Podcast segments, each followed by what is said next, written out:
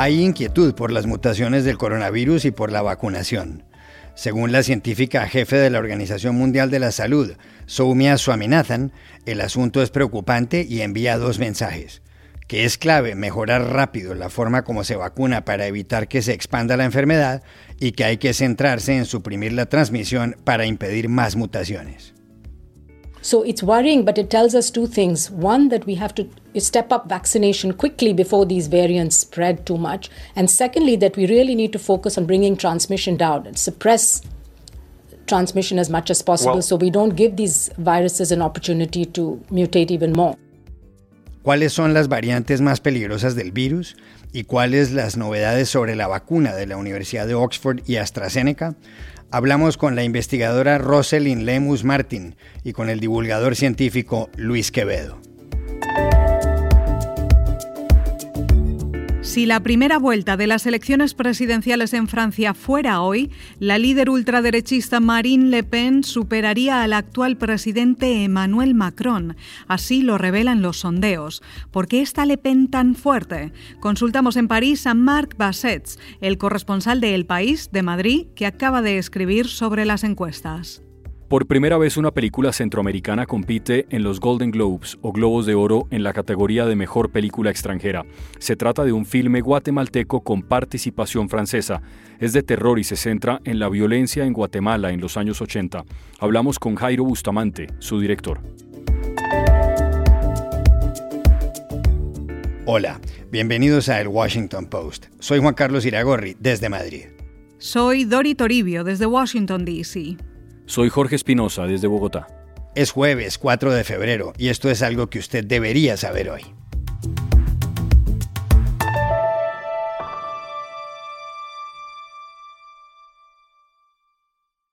El coronavirus ha matado a más de 2.260.000 personas en todo el mundo y ha contagiado a más de 104 millones. La Universidad Johns Hopkins de Baltimore publica los datos y los actualiza minuto a minuto. El número de personas vacunadas acaba de superar, sin embargo, al de las contagiadas, pero ha habido inconvenientes con el suministro de ciertas vacunas y preocupación con las variantes de la enfermedad. Dos noticias se acaban de producir sobre la vacuna de Oxford y AstraZeneca. La primera, podría disminuir la transmisión del virus. La segunda, varios países europeos no la aplicarán a los mayores de 65 años. Las explica el periodista y divulgador científico Luis Quevedo.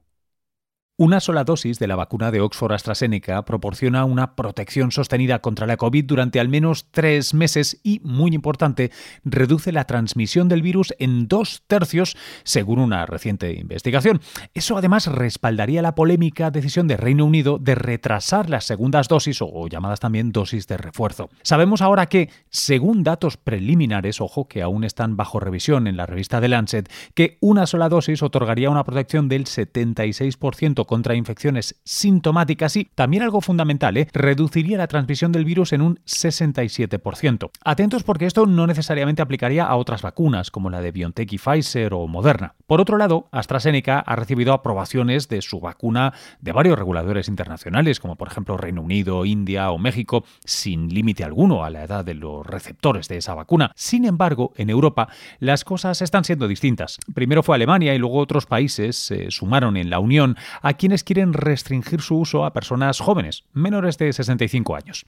El problema es que en los ensayos de AstraZeneca, solo dos personas de las 660 mayores de 65 años en aquel ensayo se enfermaron con COVID-19. Dos de 660 son insuficientes para hacer un análisis estadístico sólido. La explicación es que AstraZeneca inicialmente inició eh, sus ensayos con personas más jóvenes y las personas mayores se inscribieron más tarde. Así que los datos sobre esas personas mayores en ensayos de fase 3, pues bueno, los tendremos seguramente más adelante cuando concluya el ensayo de Estados Unidos. Las nuevas variantes de la enfermedad preocupan. ¿Cuáles son las principales y cuáles las más peligrosas? Llamamos a Rosalind Lemus Martin, doctora en biología molecular de la Universidad de Oxford e investigadora del coronavirus.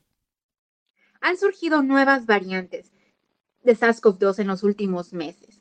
Las que más preocupan a la comunidad científica son la B117 que fue identificada en Reino Unido en diciembre y que se ha comprobado que es hasta un 40 a un 70% más transmisible e incluso hasta un 30% más mortal y que se ha vuelto la más común en Reino Unido en solamente un par de meses. Otra variante que también está preocupando a la comunidad científica es la identificada en Sudáfrica, la conocida como B.1351, que tiene una mutación llamada E484K. Esa mutación preocupa a la comunidad científica porque se está observando que puede evadir en cierta forma el efecto del sistema inmune, sobre todo de los anticuerpos neutralizantes, lo cual significa para las vacunas que las vacunas van a ser menos eficaces contra esta variante. Dos vacunas que se han estado probando en esta parte del mundo, que son Novavax y Johnson Johnson, han reportado una menor eficacia en Sudáfrica en particular para esta variante. Y esta mutación también es compartida por la variante llamada brasileña, que también se ha identificado en Japón, que se llama P1. Entonces, esta variante como tal, eh, la B.1351 y la P1, son las más preocupantes porque están evadiendo el efecto del sistema inmune y en un futuro podrían evadir, si eh, se añaden más mutaciones, podrían evadir incluso en un porcentaje más alto el efecto de las vacunas y dejar a las personas más susceptibles a una reinfección.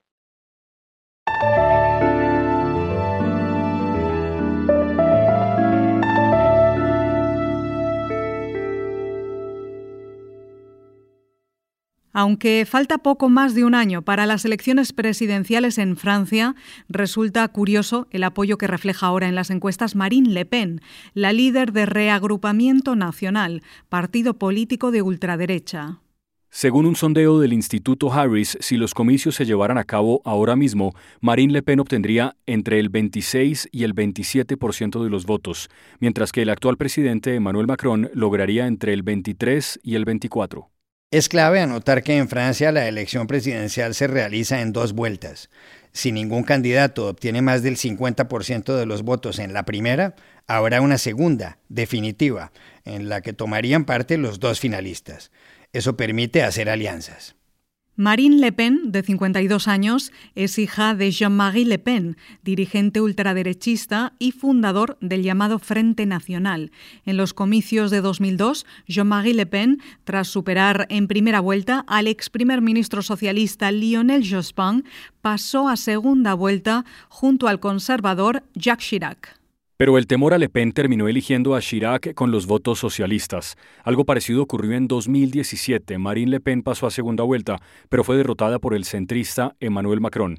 Ella recibió el 34% de los votos, él el 66%. A Macron se le unieron los conservadores. ¿Por qué hay ahora una tendencia positiva en las encuestas para Marine Le Pen que encarna los ideales de la ultraderecha? Se lo preguntamos en París al corresponsal del diario madrileño El País, Marc Bassets, que acaba de escribir un artículo sobre el asunto. Hay varios motivos para la fortaleza de Marine Le Pen en los sondeos en Francia.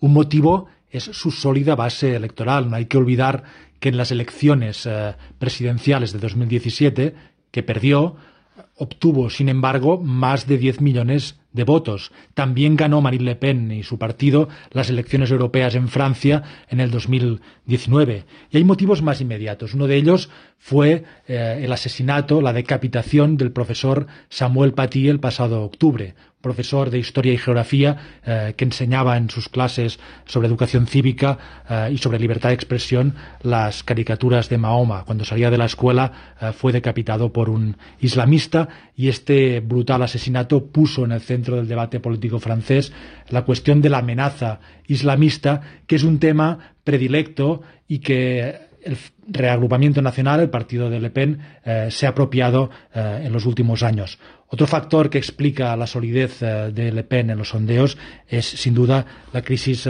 sanitaria y sus repercusiones económicas. La mala gestión por parte del presidente Emmanuel Macron y, su gobierno, una mala gestión, por otro lado, que no es exclusiva de Francia, se ha visto en otros países europeos, europeos ayuda, refuerza a, Le Pen. Lo curioso en el caso de Le Pen es que, pese a las críticas que ha, realizado, que ha formulado a, la gestión del gobierno y de Macron, no ha caído, incluso ha evitado caer en las teorías de la conspiración y en, las, en la retórica más estridente contra los gobiernos que se ha visto en países por parte de la extrema derecha, en países como Alemania o como en España. Otro tema por el que le preguntamos a Marc Bassets se refiere a los cambios que Marine Le Pen ha impulsado en su grupo político.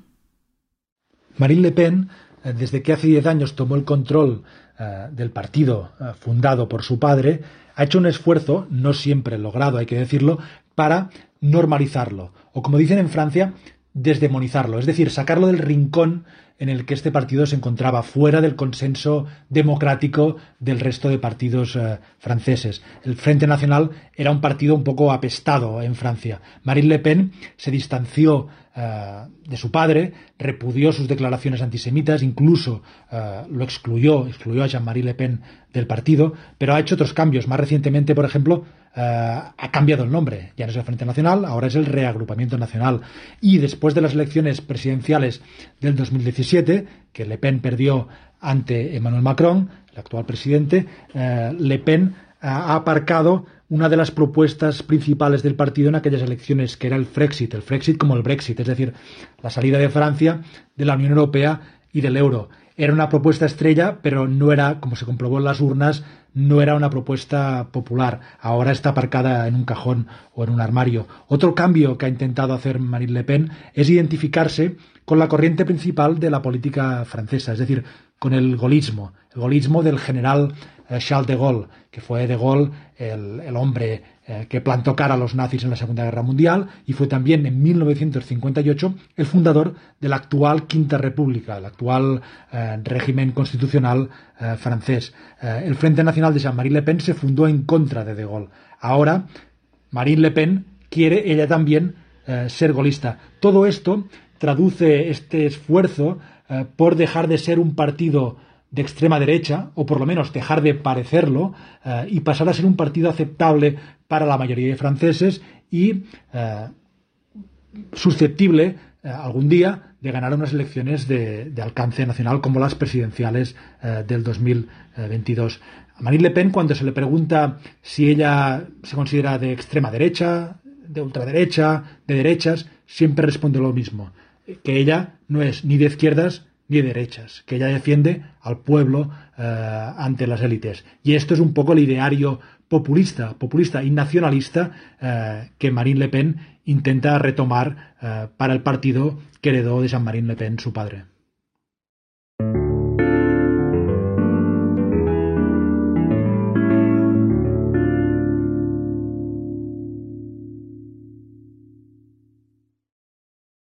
La primera película centroamericana que compite en los Golden Globes o Globos de Oro en la categoría de Mejor Película Extranjera es de Guatemala. Se titula La Llorona y tiene que ver con la muerte de miles de personas en ese país en los años 80, dentro de la ola de violencia que se vivía. Se trata de un filme de terror.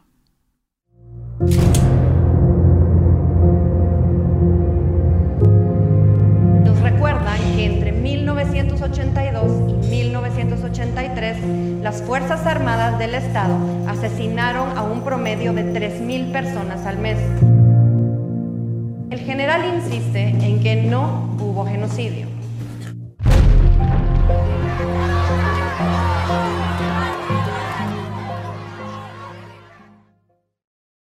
Los Globos de Oro comenzaron en 1943. Organizados por la Asociación de Prensa Extranjera de Hollywood, premian al cine estadounidense y extranjero, y también a la televisión nacional. La gala suele celebrarse en The Beverly Hilton, cerca de Los Ángeles. Este año, entre las películas nominadas están Hamilton y Mank, entre los actores Anthony Hopkins y Glenn Close, entre las series The Crown. El guatemalteco Jairo Bustamante es el director de La Llorona, en cuya producción también ha participado Francia. Lo llamamos a preguntarle en qué consiste la película. La Llorona es una película que, revisita el mito y la leyenda latinoamericana tan famosa de La Llorona y, la revisita con la intención de quitarle de alguna manera ese lado misógino, digamos que en, sus varias versiones La Llorona siempre es una mujer indígena abandonada por un hombre colono y, por ese despecho llora incluso llega a matar a sus hijos y, es condenada a llorar por la eternidad buscándolos, ¿no? Entonces, eh, lo que queríamos hacer era cambiar ese, esa connotación machista sobre la leyenda, hacer que la llorona llorara por algo más relevante que un hombre, eh, que, que, llorara por, por las penas de un pueblo. Hacíamos como una metáfora entre la llorona y una madre tierra que estaba cansada de llorar a, a su pueblo que sufría, a sus hijos que sufrían. Entonces empezamos a trabajar sobre el, sobre el tema del genocidio y de la guerra y de las muertes y de los crímenes de lesa humanidad en Guatemala, haciendo que la llorona llorara a, sus hijos desaparecidos en el conflicto, a sus hijos ahogados en el conflicto, a sus hijos muertos, eh, asesinados y quemados en el conflicto. Em, y, el, y el género, que es un poco un género de horror y un género de, de, de suspenso y de thriller político y también de realismo mágico, nos sirve para hablar mucho de este, de este, de este tema que en Guatemala sigue siendo un enorme tabú y, que en muchos países de América Latina, como siempre, tenemos estos perpetuadores de la violencia que, se siguen eh, presentando como, como, grandes héroes que salvaron, que salvaron a las patrias, eh, desvalorizando y desvalidando de alguna manera el sufrimiento de, de los pueblos originarios, en nuestro caso en Guatemala, los pueblos indígenas que fueron los más afectados durante el genocidio y la guerra en su máxima algidez que fue durante los años 80. Entonces, más o menos que con esta mitología y con esta leyenda estamos eh, retomando un poco eh, a la llorona para que sea a través de ella que volvamos a, a tocar los temas de nuestra historia reciente que todavía nos causan heridas muy fuertes. La Llorona forma parte de una trilogía. Le pedimos a Jairo Bustamante que la explicara. La Llorona hace parte de un tríptico en el que, de tres películas que, vengo trabajando desde el 2015, en las que quería hablar sobre los tres insultos más importantes en Guatemala, los más utilizados, los más perpetuados y, y, a mi punto de vista los insultos que siguen ampliando esa brecha de la discriminación y la separación entre un pueblo. El primer insulto es indio, que lo abordé con la primera película que es Ishkanul.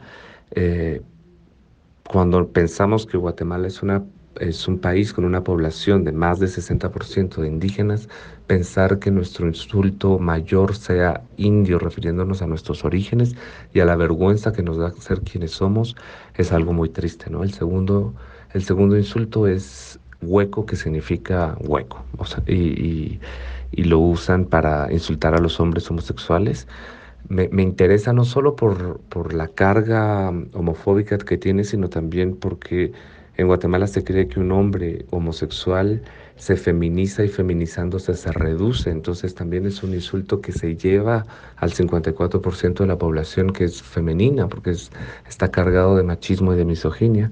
Y el tercer insulto es comunista. Y comunista hoy en día se utiliza, antes era el insulto para referirse a los enemigos del Estado que eran directamente los comunistas ideológicos, políticos, ahora se utiliza para hablar de todos aquellos que son igual enemigos del Estado, pero en este caso defensores de derechos humanos, defensores de derechos sociales, defensores de causas de pueblos indígenas. Entonces, quiero exponer estos insultos de alguna manera para crear conciencia de que nuestros comportamientos están perpetuando eh, un, un un sistema de opresión y de exclusión que no nos deja progresar.